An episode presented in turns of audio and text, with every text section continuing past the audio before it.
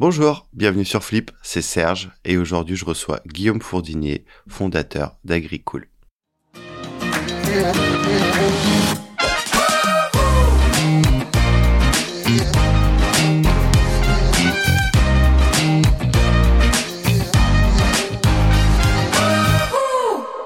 Bonjour Guillaume. Bonjour Serge. Comment tu vas? Bah nickel, très bien. Est-ce que tu pourrais te présenter? Oui, donc je m'appelle Guillaume, euh, je suis euh, cofondateur d'AgriCool, boîte qu'on a créée en 2015. Et puis euh, je suis l'heureux papa de deux enfants, Malo 5 ans, Gabriel 2 ans. Et, et voilà, et je vis entre Paris, où il y a le siège d'AgriCool, et la Bretagne, dans le golfe du Morbihan, où j'ai la chance de passer la moitié de la semaine. à quel moment tu as flippé?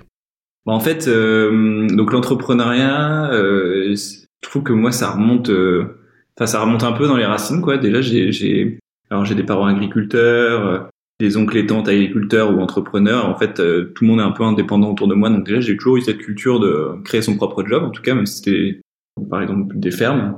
Et puis surtout moi ça remonte je crois en particulier à l'école. J'ai fait l'IESEG à Lille. Et en fait je me souviens d'un projet asso en fait pas du tout entrepreneurial et euh, en troisième année et on devait et en fait on avait trop envie de faire le transsibérien pour aller euh, euh, en Mongolie en train et en partant de, de Moscou. C'était une aventure qui nous qui nous qui était incroyable qui nous bottait trop. Et en fait il fallait la financer. Et pour ça on a fait des voyages. On a organisé des voyages en bus un peu partout en Europe avec les étudiants de l'école. Et en fait à la fin on s'est retrouvé à financer notre truc et on s'est dit bah on avait un projet qui avait un coût qui était incroyable avec une mission qu'on voulait faire, partager la culture en, Mongolie. Et puis on a euh, financé notre modèle en faisant des voyages. Et en fait, bah, c'est une boîte, quoi. et, et sans s'en rendre compte, quoi, en fait, juste parce qu'on avait envie de faire ce truc. Et ça m'a donné vachement de motivation, et c'est pour ça qu'après j'ai créé ma boîte l'année d'après, en fait, directement une autre boîte hein, qui s'appelait Tombe Pic, en quatrième année. Et puis bah ça s'est jamais vraiment arrêté. En fait, je me suis toujours rendu compte que pourquoi euh, aller m'embêter à, à, mettre dans un moule existant, euh, à créer mon job, euh, enfin à, être justement salarié, alors que bah, je m'amusais beaucoup à créer le mien, quoi, en fait. Mais bon, j'ai eu les bonnes premières expériences, on va dire. Ça a été quoi un peu ton parcours avant de monter Agricool En termes d'études peut-être, ou euh, dans tes aventures, est-ce que tu as connu des, des éléments qui t'ont permis d'en arriver à Agricool alors mon parcours, c'est marrant parce que le parcours quand tu le regardes en arrière, t'as toujours l'impression que ouais c'est ça s'est construit logiquement et tout. Alors qu'en fait, euh, pas du tout. Hein. J'ai toujours été un fervent euh, défenseur de, de, de, ne pas avoir de stratégie de carrière, mais plutôt euh, d'aller juste sur, sur, ce qui nous anime et ce qui nous drive vraiment plus profond de nous-mêmes à chaque chaque moment, quoi. Mais donc, bah moi j'ai déjà j'ai grandi comme fils d'agriculteur. C'est important, ça se retrouve à la fin, à la ferme, chez mes parents qui sont sur la côte de Pâle, dans, dans le Pas-de-Calais. Ensuite, euh, j'ai euh, j'ai fait l'ISEG à Lille, donc euh, école de commerce. J'ai beaucoup voyagé. On va dire que c'est l'avantage des écoles de commerce. Donc au Canada, en Argentine, je parlais du transsibérien, ces choses-là. Et puis j'ai créé ma boîte où là j'ai fait à peu près pas, je pense pas toutes les conneries du monde parce qu'en fait j'en ai quand même refait chez Agricool donc ça marche pas. Mais j'ai l'impression d'en avoir fait la majorité quand même dans cette boîte. Donc c'était une boîte où on, on accompagnait les écoles pour aider leurs étudiants à trouver du logement, à trouver des meubles, à les accompagner dans l'intégration euh, sur les campus. Donc, euh, donc voilà, c'était quatrième, à partir de la quatrième année, euh, cinquième année, c'était notre projet de fin d'études en fait. Et puis, euh, ouais, ça c'était un peu notre hack euh, aussi à nous, c'est qu'on n'avait pas du tout envie de faire ni un mémoire ni un stage de fin d'études, qu'on a fait notre boîte. On a réussi à négocier ça avec l'école. Et puis après, on a bossé dedans deux ans après l'école. Et puis on l'a fermé deux ans après. Et euh, dedans, on a fait toutes les erreurs possibles et imaginables, quoi. Euh, de, euh, je sais pas, par exemple, mettre un an et quelques à créer la plateforme sans la faire confronter par le moindre client. travailler avec une agence qui, pour développer le site, qui à la fin nous a dit qu'on n'avait pas les droits. Et donc, on n'avait pas la plateforme, en fait. Enfin, voilà, de, de A à Z des, problèmes. On a eu un seul salarié et on a eu le droit aux, lettres d'avocat, etc. Une fois qu'il est parti. Enfin, en fait, tous les sujets, les uns derrière les autres, qu'on ne pouvait prendre, on les a pris, j'ai l'impression.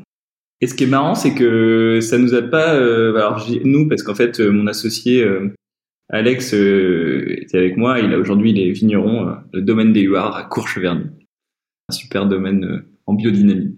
Et donc, euh, lui, il est parti euh, entreprendre en, famille, quoi, là-bas. Et puis, euh, moi, après, je suis parti à Rouen parce que ma copine, qui aujourd'hui ma femme, Perrine, elle était en médecine et elle passait son internat de médecine là-bas à Rouen. Donc, je l'ai suivi.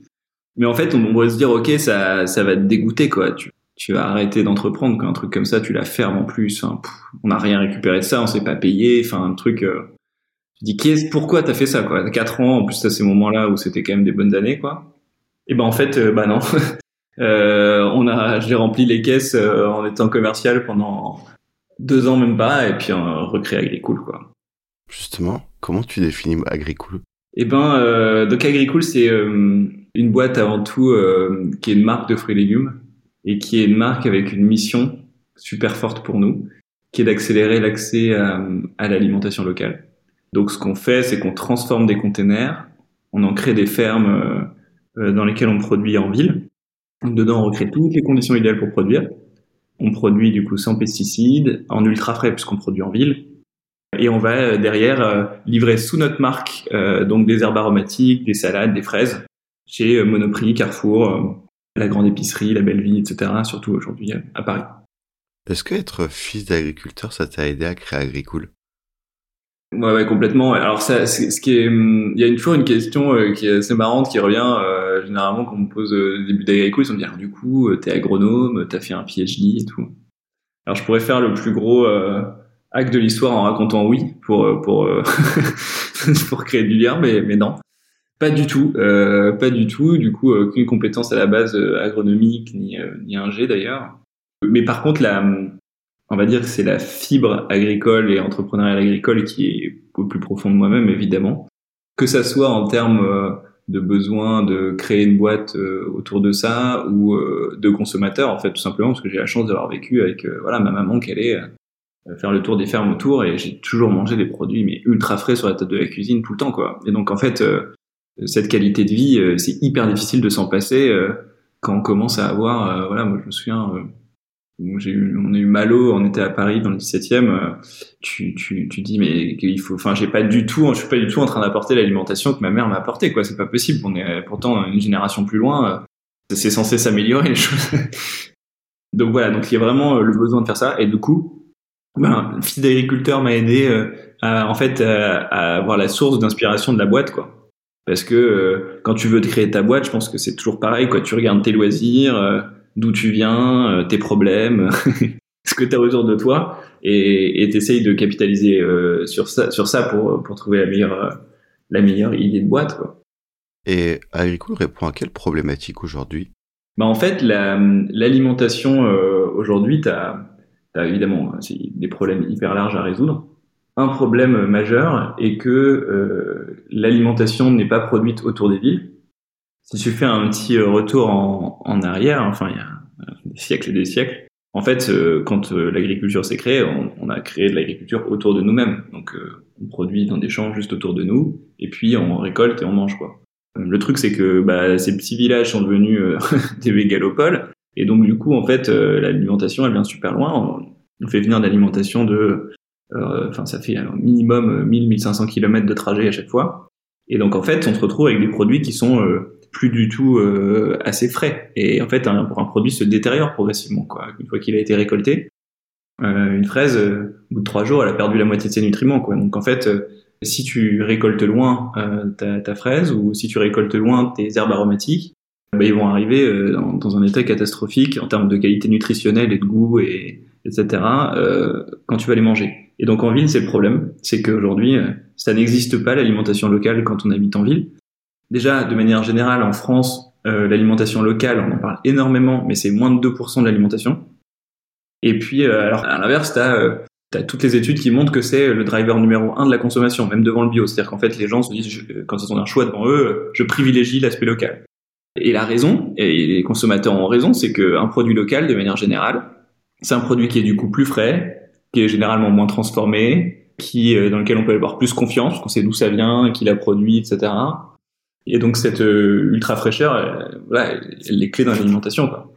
Donc euh, voilà, Agricool, euh, nous c'est vraiment se battre pour que on puisse même en ville avoir des produits qui soient locaux, ultra frais, sans pesticides, disponible de tous et que ça puisse grandir et grandir. D'accord. Vous avez une particularité chez Agricool, c'est que vous faites de l'indoor farming, si je me trompe pas. Exact. Comment ça se définit l'indoor farming? L'indoor farming, c'est alors comme son nom l'indique, c'est produire en intérieur. Et le principe, c'est de se dire, bah, une fois que tu vois, donc tu reviens aux sources d'Agricool et tu te dis, ok, Gonzague et Guillaume euh, veulent recréer du local à Paris. Parce que en France, c'était là où le problème était le plus euh, important, évidemment. Plus la ville est grosse, plus le problème est important d'alimentation locale. Ok.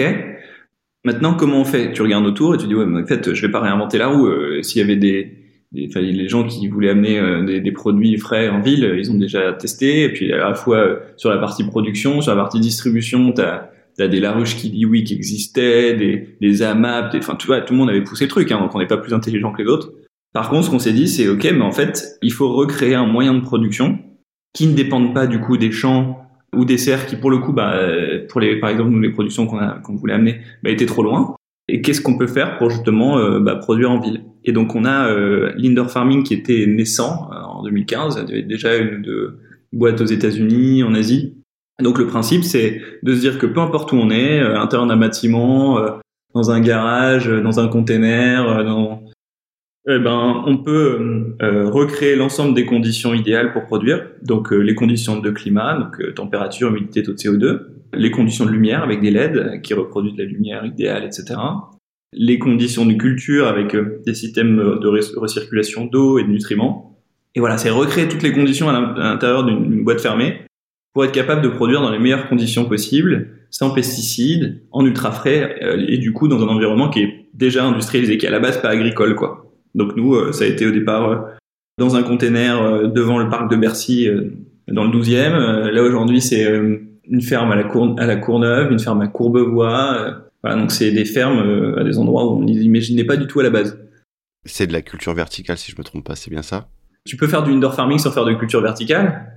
Mais en effet, généralement, quand tu fais du indoor farming, tu fais de la culture verticale. Pourquoi? Parce que une fois que tu t'es mis dans un environnement dans lequel tu as recréé le climat, etc., eh ben, tu as tout intérêt à faire soit des étagères en hauteur, soit mais de, de gagner sur l'espace, quoi. Parce qu'en fait, euh, le principe de, de, de, de, cultiver pas en vertical, c'est que euh, quand tu es en extérieur, tu utilises évidemment la, le, le soleil comme source de lumière. Euh, si tu commences à mettre des étages, bah, il n'y a que l'étage du haut qui voit la lumière, quoi. Quand tu commences à, dire ok bon bah de toute façon ici on peut pas produire comme ça, donc il va falloir trouver le moyen le plus intelligent de produire en utilisant des LED, euh, que de l'énergie renouvelable, le moins d'énergie possible, etc. Ok. Quand t'as mis tes LED ton bac de culture, bah là tu dis bah pourquoi je le fais pas euh, par étage en fait du coup, enfin je pourrais le faire euh, sur 10 étages de haut. Donc c'est pour ça que la culture indoor c'est progressivement construite autour de, de la culture verticale quoi. Et est-ce que les produits sont tout aussi nutritifs, par exemple, que ceux qui sont issus de l'agriculture traditionnelle? Alors oui. En fait, le, indoor farming, c'est, je pense, comme tous les types d'agriculture, c'est important de l'utiliser de la bonne manière. Tu peux faire du indoor farming n'importe comment et avoir des produits de qualité horrible. Tout comme, par exemple, les serres peuvent faire des produits exceptionnels. Simplement, bah, ils ont été souvent un peu euh, parfois on jette le bébé avec l'eau du bain, quoi. C'est-à-dire que la plupart des serres, elles sont produites, c'est des serres de production en Espagne euh, dans des systèmes non recirculants avec des pesticides à fond, euh, des problèmes énormes, etc. Et donc du coup, ben c'est une mauvaise presse, mais on pourrait utiliser une serre en produisant en local, super bien, une recirculation d'eau, euh, que des, des, substrats organiques, enfin on peut faire des trucs super, quoi. Donc le indoor farming, on peut recréer aujourd'hui, grâce à la technologie, toutes les conditions idéales pour que l'équation euh, agronomique soit, soit parfaite, l'équation de photosynthèse quoi, de la plante.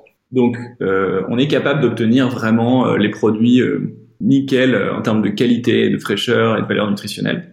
Pas mieux qu'un champ, pas mieux qu'une serre. On est juste capable de les emmener au bout comme eux. Simplement, la grosse différence, c'est que à la fin, nous, on se retrouve à récolter notre produit à la Courneuve et on vient livrer euh, voilà l'entrepôt de Monoprix à 5 km. Et donc on va récolter euh, et ça va être le lendemain en magasin. Donc tu vas avoir une valeur nutritionnelle qui va être largement supérieure à ce que tu pourras trouver comme produit euh, concurrent dans ton magasin en Ile-de-France. Pas parce que les autres produits en agriculture traditionnelle sont moins bien cultivés, en tout cas ceux qui sont sans pesticides, etc. Simplement parce que bah, il aura 4 jours de moins dans les pâtes, quoi. Et donc en fait, tu prends un basilic, tu le laisses 4 jours dépérir progressivement avant d'arriver au magasin. Bah clairement, il a plus la même valeur nutritionnelle que quand il a été récolté. Quoi. Est-ce que on peut considérer aujourd'hui l'indoor farming comme un modèle viable de type d'agriculture? Oui, alors nous on a on a concentré nos trois dernières années à 100% sur euh, la partie euh, rendre le modèle viable, ce qui était un choix stratégique. Hein. Beaucoup euh, faisaient de la croissance, etc. En se disant on verra la viabilité plus tard. Donc on a prouvé que le modèle était viable justement sur notre notamment notre ferme de la Courneuve. Mais c'est vraiment un truc super chaud à obtenir quoi. Donc on l'a on l'a prouvé, on l'a et aujourd'hui euh, c'est ça qui nous permet de bah, de grossir. En 2020 on avait que 5 points de vente qui vendaient nos produits. Euh, là on a, on a une centaine. Maintenant on est en train de déployer et sur base de ce, modèle profitable, on a attendu qu'il soit profitable euh, sur notre ferme avant de le, déployer. Qu'est-ce qui fait que c'est si compliqué pour les pour tout le monde? Parce que il y a quand même très peu d'acteurs et sur les acteurs, grande majorité qui ont des modèles non viables.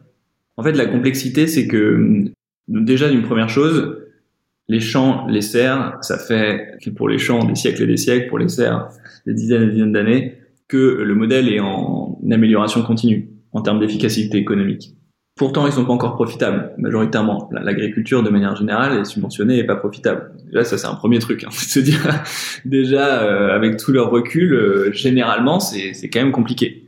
Donc nous, on arrive en 2015, on se dit bon, on va recréer un modèle, on est deux, euh, et tout va bien se passer. Donc déjà, premièrement, euh, sur sur sur t'as as un truc un peu structurel qui fait que ça, ça c'est logique que ça soit un peu compliqué pour les acteurs qui arrivent de euh, réussir à créer des modèles comme ça agricoles profitables en l'espace de quelques années, alors qu'il en a fallu plusieurs dizaines normalement. Ensuite, le truc c'est que tu dois, en fait, c'est la même c'est la même problématique pour le local dans toutes les industries. Tu vois, quand tu veux avoir un jean euh, produit, euh, je sais pas, dans ta région, il y a peu de chances que ça soit un modèle euh, viable et ceux qui le font, c'est souvent assez cher, etc. Parce que c'est en effet très compliqué. Pourquoi? Parce que généralement, on a le transport et bah, la main d'œuvre moins chère reste voilà, les drivers principaux du, du coût. Quoi. Et en fait, l'alimentation, c'est pareil. C'est-à-dire que produire à la Courneuve avec de la technologie, en plus de la technologie récente qu'on vient de développer, avec des loyers importants, etc., euh, des modèles de, de, de production euh, locale, et, et, à la fin devoir être aussi compétitif qu'un produit qui a été euh, importé euh, d'Espagne ou du Maroc avec des, des, transports ultra optimisés, c'est hyper compliqué. Et la réalité, c'est que quand le consommateur est dans le magasin, il est prêt à payer un peu plus cher pour avoir de la qualité. On parle de 20, 25, 30, 35% parfois donc pas de pesticides, un produit ultra frais et tout, mais pas, il va pas payer fois deux quoi. Donc euh, euh, il faut qu'on soit capable d'être, euh, d'avoir une maîtrise des coûts qui soit qui soit suffisante. Et aujourd'hui c'est ce qu'on a réussi à montrer à la Courneuve, mais c'est un challenge qui est qui est énorme et que voilà peu d'acteurs ont ont réussi parce que bah, on a eu la chance d'avoir des investisseurs importants qui nous ont beaucoup soutenus. on est bien financé, on a une super équipe et donc on a on a pu relever ce défi quoi. Et en termes écologiques, l'indoor farming, ça, il n'y a pas de problème. Écologiquement, donc nous on a fait une analyse de cycle de vie. C'est quelque chose qui est hyper important pour nous. Moi, j'arriverais pas à me lever le matin si je me disais que j'étais en train de faire naître le, diable en personne. Et ce qui, alors, ce qui est très important de regarder dans le dans l'indoor farming, c'est justement comment il est utilisé. C'est-à-dire que tu prends l'indoor farming, tu fais une ferme au centre de la France et tu livres l'Europe en utilisant des pesticides et euh, sans contrat d'énergie renouvelable parce que ça coûte moins cher, clairement, euh, t'es mal, quoi. Et donc, du coup, c'est, je fais exprès de dire ça parce que finalement, en fait, la technologie en soi, euh, c'est toujours pareil, quoi. C'est un moyen, c'est pas une fin écologique. Euh, et ça, c'est très important parce que tu pourras avoir des grosses dérives avec des gens qui l'utilisent. Et il y en aura, enfin, des gens qui vont utiliser ça en disant, ok, bah, nous, on va l'utiliser, mais on va, on va pas dire comment on produit. Et puis, euh, donc, il faut, euh, il faut aujourd'hui euh, faire attention à la manière dont les technologies sont utilisées. Je pense que c'est dans toute technologie. Hein. Mais aujourd'hui, en produisant, donc nous, ce qu'on montre, ce qu'on montre, c'est qu'en produisant euh, en local, avec des fermes qui utilisent uniquement de l'énergie renouvelable, avec du coup ben, 90% moins d'eau d'utiliser parce qu'on a une eau circulante, etc. On a en effet un modèle qui permet d'avoir un impact, notamment carbone, mais pas que, plus faible que euh, l'agriculture euh, euh, conventionnelle. les raisons intéressantes que qu'on a découvert pendant ce, ces analyses de cycle de vie, c'est en particulier la gestion euh, des déchets en fait alimentaires, enfin du gaspillage. Parce que le fait de produire directement en ville, nous on, améliore euh, voilà la supply chain, enfin de, de, de, de l'alimentation euh, sur ce point, et on a très très peu de déchets puisqu'on va réussir à adapter à la demande de la production. Sur la salade, c'est une salade sur deux qui est jetée sur le circuit classique. Donc forcément c'est énorme et, euh, et, ben ce qui se passe, c'est que voilà, t'as as plein d'antennes qui sont jetés dans le champ parce que c'est pas récolté. Après, euh, il y a plusieurs intermédiaires. À chaque fois, c'est voilà, c'est lavé, donc euh, on en rechète une partie, etc., etc. Ça arrive dans le magasin, le magasin il clean. À la fin de la journée, c'est c'est plus propre, tout n'a pas été consommé, il rejette, etc. Donc c'est jeté tout le temps. Et à la fin, une salade sur deux. Voilà, c'est un impact carbone évidemment monstrueux parce que tout ce qui est produit et qui est jeté, il n'y a pas pire comme, comme en France. C'est énorme une salade sur deux. Et eh ben c'est vraiment un sujet majeur. Hein. De toute façon, euh, alors j'ai plus les chiffres en tête, mais je crois que globalement au niveau mondial, c'est c'est 30%, quelque chose comme ça, hein, qui, est, qui est jeté dans, dans, les chaînes de valeur en alimentation. Donc euh, voilà, évidemment sur des produits type salade euh, ou herbe aromatique, en fait, c'est tellement ultra frais. Faut se poser la question. Parfois, tu vois, euh, c'est intéressant, c'est que parfois, en tant que consommateur, on il y a des choses évidentes qu'on qu'on oublie quoi. Quand tu te retrouves dans devant une, un étal, tu sais, euh, de primeurs magnifiques, tout beau, tout vert, avec euh, des petits, euh, des petits sprays, tout ça, c'est trop beau, etc. Tout en vrac, donc en plus c'est hyper attirant. Et t'as des herbes aromatiques comme ça, trop belles. Bah, il se passe quoi à la fin de la journée, quoi? Si c'est tout beau comme ça tous les jours, soit il, ouais, c'est, c'est qu'à un moment, c'est jeté, c'est jeté aussi. Et, c'est vrai que il faut réussir à optimiser ça pour que, pour que justement on réduise la quantité de gaspillage. C'est fondamental. Est-ce que tu as quelques chiffres sur Agricole, par exemple le nombre de produits que vous, euh, vous produisez et le nombre de points de vente? Ouais, ouais, tout à fait. Alors les chiffres. Donc aujourd'hui, on a euh, en termes de produits, donc dans les herbes aromatiques, on a basilic, persil, coriandre. Il va y avoir de la ciboulette là bientôt. On a euh, deux mix de, de salade, un mix de jeunes pousses et, et un produit de laitue. On a de la fraise évidemment. Donc ça fait six produits. On a une centaine de points de vente aujourd'hui qui vendent les produits euh, à Paris, donc c'est cool, ça devient vraiment disponible. Pendant longtemps, j'étais un peu obligé de dire aux gens, euh, alors si tu vas euh, dans tel arrondissement, là aujourd'hui ça devient sympa, parce que je pense que par exemple chez, chez Monoprix, on a signé un contrat, on a 85 magasins qui seront déployés à la fin de l'année, là on a une soixantaine, donc ça te fait, ouais, il y aura une grosse partie des Monoprix. On est aussi chez Carrefour, dans une vingtaine de Carrefour, on est à la grande épicerie, on est sur la belle vie si on veut commander en ligne. J'ai reçu Paul Lé, le fondateur ah de la Belle Vie récemment. Super boîte, la Belle Vie, ouais, tout à fait. Euh, et puis donc on est, euh, on a 6 ans, euh, on a levé à peu près 35 millions depuis le début pour euh, vraiment euh, beaucoup de recherche et développement, hein, de, de, de, montrer justement construire ce modèle agricole bah, nouveau finalement. On est à peu près 70 personnes, voilà. Et donc bah ouais, 5 ans de recherche et développement, puis là ça fait un an qu'on qu'on déploie quoi. Très bien. Au début de ce podcast, tu as dit que vous répondiez à l'alimentation locale. Enfin, c'était ce que vous vouliez faire. Comment, comment tu peux expliquer que l'alimentation locale n'existe pas jusqu'à maintenant? Alors, l'alimentation locale, elle, existe puisque euh, c'est même ça qui, qui a fait que moi, euh, j'ai le sentiment d'avoir vécu, comme je disais tout à l'heure, avec une, une, alimentation locale à la maison quand j'étais petit et que je l'ai plus aujourd'hui. Donc, elle existe euh, quand on habite à la campagne et que euh, on fait le tour des popotes, etc. Elle n'existe pas en termes de statistiques euh, alimentaires euh, du quotidien de la, plupart des gens, quoi. C'est-à-dire que, en effet, ça, ça représente 2% de l'alimentation. Alors, pourquoi ça représente que 2% de l'alimentation? Mais c'est euh, un challenge énorme à relever. Hein. C'est qu'en fait, aujourd'hui, donc, en effet, donc, les, pour redire deux trucs, les consommateurs veulent tous du local. 95% des gens veulent plus de local. Euh, c'est les dernières études, c'est IFOP.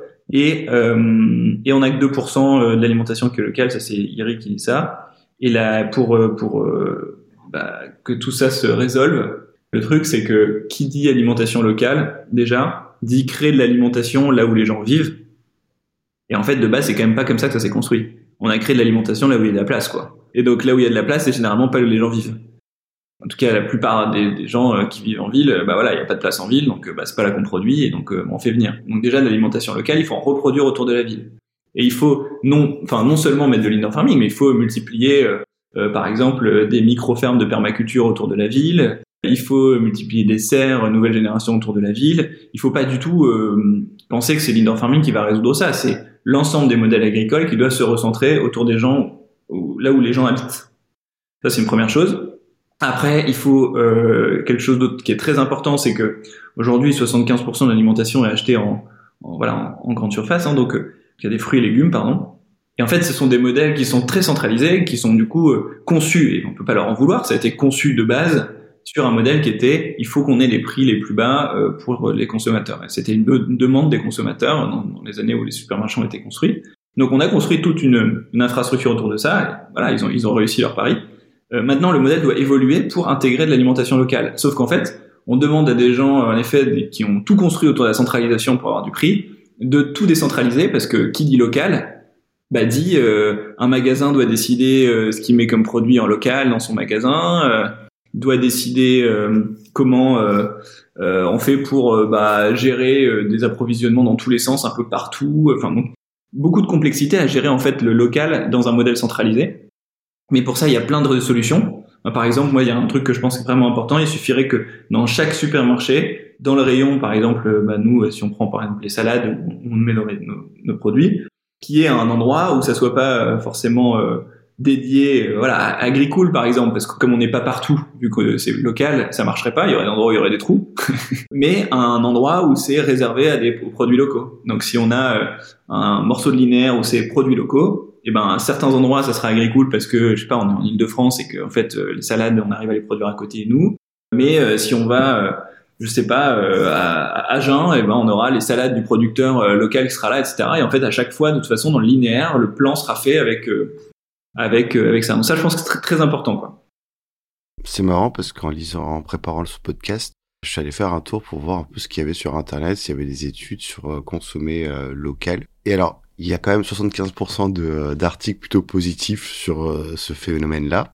Mais tu as quand même 25% qui pensent que consommer local, c'est pas forcément consommer écologique. Dans le, les aspects non écologiques du consommer local, le principal, c'est que généralement aujourd'hui, quand on veut consommer local, on prend sa voiture et on va euh, à la cueillette à la ferme euh, de Monsieur Pierre. On va euh, au petit supermarché de l'éleveur le, laitier qui dans son dans son sa petite sa petite enseigne vend des yaourts et des fromages locaux. Et puis on fait le tour comme ça. Ce que, ce que je racontais de ma mère, ce qui est finalement ce qu'elle faisait en voiture, c'est quand même beaucoup moins efficace qu'aller en métro au supermarché écologiquement. Mais c'est pareil, quoi. C'est, euh, faut faire attention. Moi, je pense que ce qui est très important, c'est de regarder loin devant et se dire, ok, quel est le modèle qui ferait le plus sens? Bah, le modèle qui ferait le plus sens, c'est logique que ça soit un modèle dans lequel on consomme local et on ait en effet optimisé euh, la distribution, etc.,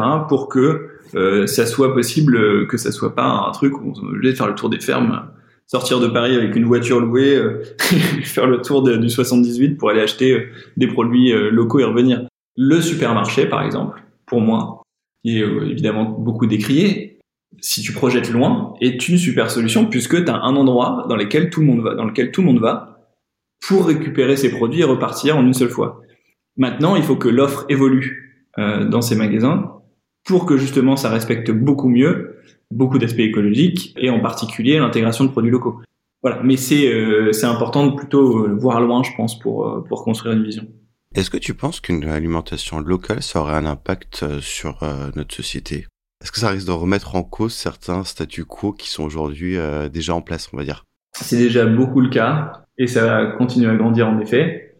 C'est en train de, de complètement faire bouger les lignes. Moi, justement, quand je te parlais de les distributeurs, des, grands groupes de distribution. En 2015, quand on crée la boîte autour du local, c'est déjà une demande des consommateurs. Sinon, on ne créerait pas, nous on ressent très fortement.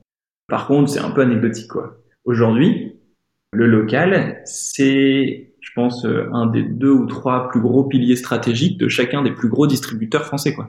Donc en fait, c'est un sujet majeur, réel, euh, voilà, de transformation. Et ça, c'est le cas euh, pour les distributeurs, mais c'est évidemment euh, du coup le cas pour l'ensemble de l'industrie alimentaire, puisque celui qui arrivera en premier à intégrer ça, c'est-à-dire à se transformer pour intégrer le local dans son mode de fonctionnement, réussir à complètement à, transformer évidemment ses ventes, etc. Enfin, son, business quoi. Prends, je sais pas, imagine que demain Danone réussit à faire que sur chaque pack de yaourt que tu achètes, peu importe en France, ça soit écrit ce lait vient du producteur euh, X euh, qui vient, qui habite euh, là, qui travaille à 30 km de ton supermarché. Et peu importe où tu vas en France, t'as ça. Mais, c'est incroyable. T'as déjà des boîtes qui font ça. Par exemple, il y a une boîte que je connais bien qui s'appelle Né d'une seule ferme où ils proposent des solutions pour les éleveurs où ça fait une espèce de yaourterie, tu vois, sur, enfin, comment dire, clé en main sur le lieu de l'élevage. Comme ça, l'éleveur peut transformer ses yaourts et puis ensuite, et d'une seule ferme récupère ses yaourts et va les mettre chez euh, Intermarché. Et tous les packs, les packs sont pareils, peu importe où tu te trouves en France, mais euh, tu la tête de l'éleveur et puis tu as aidé l'éleveur à transformer ses produits et à les distribuer. En fait, tout est en train de se transformer comme ça, mais il faut que les, voilà, les grands groupes vont devoir se saisir de ça, parce qu'à un moment, euh, sinon, ça va être euh, justement que des petits acteurs qui vont naître et qui vont prendre la place des gros, quoi. Et à mon avis, évidemment, c'est pas comme ça que ça se passe. C'est une partie, c'est comme ça, et puis tu as surtout une, une transformation progressive des groupes, mais qui met beaucoup plus de temps parce que ce sont des évidemment ils y pensent, ils y pensent même souvent avant nous parce que ils ont beaucoup de gens pour réfléchir. Mais alors faire bouger les lignes et faire bouger le pour faire bouger le paquebot de 5 degrés, il faut euh, il faut un an et demi donc euh, donc forcément c'est plus compliqué. C'est un des prochains défis, tu penses, des prochaines années? Ouais, ouais, complètement, complètement. Euh, c'est voilà, le, le, le, local est une tendance de fond qui s'installe depuis euh, 10 ans et qui va continuer à s'installer progressivement. Et tant mieux en fait, parce que ça va créer une vraie résilience alimentaire. Ça n'a aucun sens, euh, voilà, aujourd'hui de d'aller acheter euh, des produits frais à l'autre bout de l'Europe. Enfin, on est, on est complètement, quand on, se pose deux secondes, on se rend bien compte que ça n'a pas de sens.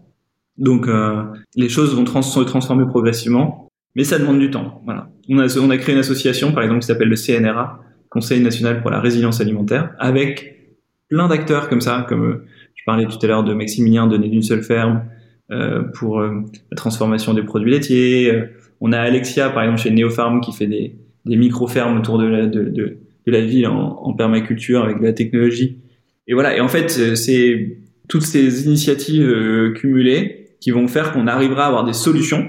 Parce qu'il en faut, en fait, des solutions. C'est cool de rêver, mais si on n'a pas de solution concrète en face, ça marche pas. Pour justement être capable de déployer du local beaucoup plus massivement sur tout le territoire. Est-ce que tu peux nous proposer une start-up ou une entreprise à suivre? Alors, euh, on parle beaucoup de start-up. Alors, du coup, moi, je vais prendre des exemples qu'on voit moins. Euh, il y a une boîte que je trouve assez extraordinaire qui fait les choses à fond, euh, qui est une PME, une petite PME régionale qui s'appelle Grain de Sel. Sel, ça s'écrit S-A-I-L, comme la, la, voile. Et en fait, c'est une boîte qui fait du chocolat, notamment, de manière hyper responsable. Donc euh, c'est des packs euh, en carton, etc., etc. Les chocolats sont incroyables si vous voulez goûter. Alors c'est surtout en Bretagne, hein, c'est une boîte euh, locale. je crois qu'ils sont à Morlaix. Et surtout ce qui m'impressionne, c'est qu'en fait ils ont construit leur propre. Donc c'est une aventure en soi. ils financent avec du chocolat et ils ont construit leur propre cargo à voile pour aller chercher leur cacao en Amérique du Sud en cargo à voile et revenir donc c'est assez marrant, ils ont construit tout un truc autour de ça. Ils emmènent, par exemple, du coup, maintenant ils emmènent du vin français à l'aller parce que ça les embêtait de faire le trajet l'aller à vide. Donc ils emmènent du vin français euh, aux États-Unis ou en Amérique du Sud et ils reviennent avec le cacao et après que ce cacao, ils font un, un chocolat incroyable en Bretagne. Donc n'hésitez pas à regarder, c'est assez marrant. Belle aventure. En fait, Guillaume, avant de se quitter, ton prochain grand flip, c'est pour quand? Alors bah je l'ai déjà euh, lancé là quand même parce que euh, j'ai recruté un nouveau euh, DG slash CEO en fait bah, pour manager les équipes et les opérations à ma place en fait chez Agricool. Donc c'est quand même un mouvement personnel et entrepreneurial à la fois ambitieux, qui fait peur, etc. Mais qui pour moi est, est aujourd'hui déjà un énorme succès parce que on a recruté du coup Jean-Christophe qui est là depuis euh, un peu plus de deux mois et qui bah, juste en fait va dix fois plus vite que moi pour faire tout ce qu'il fait. Tu regardes le truc et tu dis ok bon bah magique. Mon bébé est entre bonnes mains, c'est magnifique. Euh, Jean-Christophe, il était euh, CEO des, des deux tiers de mon duel en Europe en fait. Donc il avait 5000 personnes, 900 millions de CA à gérer avant. Donc les 70 personnes d'Agricool en bénéficient tous les jours et c'est génial. Et, et, ça donne énormément d'ambition à justement à l'alimentation locale. On parlait tout à l'heure de comment est-ce qu'on fait pour en rendre le truc réel. Bah, quand tu commences à faire rentrer ce genre de profil sur ce genre de mission, le local va accélérer euh, sérieusement quoi. Donc c'est super. Et bah voilà, c'est un gros flip pour moi. Pourquoi? Parce que euh, bah, de, je repars avec une une feuille blanche sur la majorité de mon emploi du temps pour justement euh, continuer à construire le local quoi. donc autre solution de production, autre type de culture, ouvrir la vision, comment est-ce qu'on fait pour accélérer. Ça me permet d'éviter de rester uniquement dans mon tunnel euh, container euh, actuel et, de voilà de pas rester enfermé dans un container justement et de sortir un peu et de dire ok euh, super cette partie là elle est partie elle est, elle est gérée beaucoup mieux encore que j'aurais pu le faire euh, moi-même. Maintenant comment est-ce que je continue à nourrir cette mission d'accélérer l'alimentation locale? Qu'est-ce que je peux lancer comme nouvelle chose? Toujours dans Agricool bien sûr parce que voilà, trop amoureux de, cette boîte euh, pour, euh, pour la laisser tranquille. Dis-moi, l'enfant que t'étais, fils d'agriculteur, s'il te voyait aujourd'hui, qu'est-ce qu'il te dirait? Bah, Il se marrerait bien quand même, hein, parce, que, hum, parce que si on se retrouve en 1987, année de ma naissance, euh, et qu'on voit un container tout rose qui produit du basilic, etc., euh, je sais pas trop ce qu'on se dit, quoi. Parce que c'est pas intuitif quand même. Science-fiction ça fait un peu science-fiction, ouais. Ça fait un peu science-fiction, mais c'est assez marrant en fait. Hein. Euh, c'était euh, Steve Jobs quoi qui disait, c'était euh, connecting the dots. Donc ce truc un peu voilà où tu sens que t'es entrepreneur, que t'as envie de faire des choses nouvelles, que t'as envie d'aventure, mais pour autant tu te connectes à tes racines, tu continues à construire l'agriculture d'une manière différente, comme les générations suivantes en ont besoin, etc. Moi je trouve c'est assez assez génial. Et mais de toute façon, ta question, elle est complètement pertinente parce que moi, il y a un truc qui m'obsède un peu, hein, c'est je me dis tout le temps, comment est-ce que je fais pour que mes enfants, par exemple, Malo et Gabriel, euh, quand ils sont grands, ils peuvent regarder en arrière et se dire, euh, putain, je suis fier de ce que papa il a construit, quoi. Et, ça, il y a un truc un peu euh, parce que voilà, tu peux vite te retourner en disant comment je vais expliquer à mes enfants ce que j'ai fait pendant 40 ans? Et moi, ça, ça serait impossible, quoi. T'as as vraiment envie de, de, de les rendre fiers là-dessus. Merci beaucoup Guillaume d'être venu au micro de Flip. Merci Serge, à bientôt. À très vite. Merci à vous d'avoir écouté cet épisode. On se retrouve très rapidement pour un nouvel épisode. Au revoir. Si vous avez aimé, n'hésitez pas à liker, partager et commenter. Et vous, le grand flip, c'est pour quand?